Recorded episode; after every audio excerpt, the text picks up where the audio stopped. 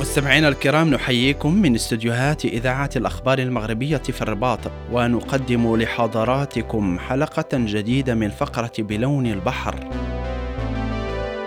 اليوم نتحول بكم إلى المنتزه الوطني لأخنفيس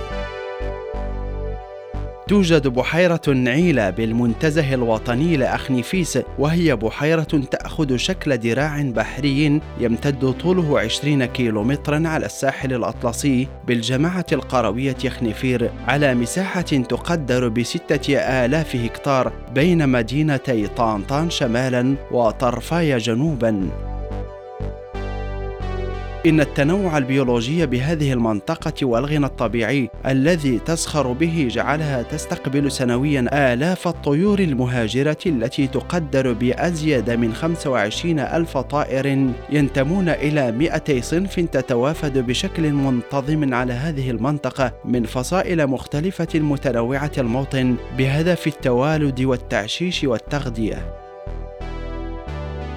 وتعتبر هذه المحمية منطقة وصل في رحلة هذه الطيور بين شمال أوروبا وإفريقيا الجنوبية وهو ما شجع على إقامة منتزه أخنيفيس سنة 2006 على مساحة 186 ألف هكتار.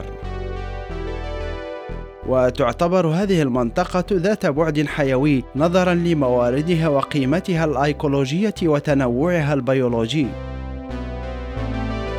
كما يضفي عليها مزيجها البحري الصحراوي طابعا منفردا وبعدا خاصا. فالغنى الطبيعي الذي يزخر بها هذا المنتزه وخاصة على مستوى منطقته الرطبة المعروفة بالنعيلة التي تستقبل سنويا آلاف الطيور المهاجرة جعلت منه منطقة ذات اهتمام عالمي من طرف الاتفاقية الدولية للمناطق الرطبة المعروفة باتفاقية رمسار التي صادق عليها المغرب عام 1980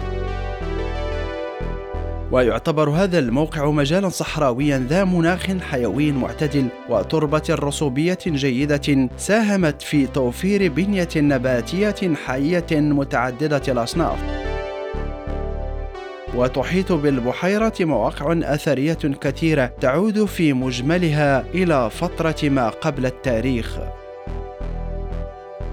سيداتي وسادتي وصلنا إلى ختام جولتنا الزرقاء. لكم مني أنا محمد وحمان أطيب المنى والسلام عليكم.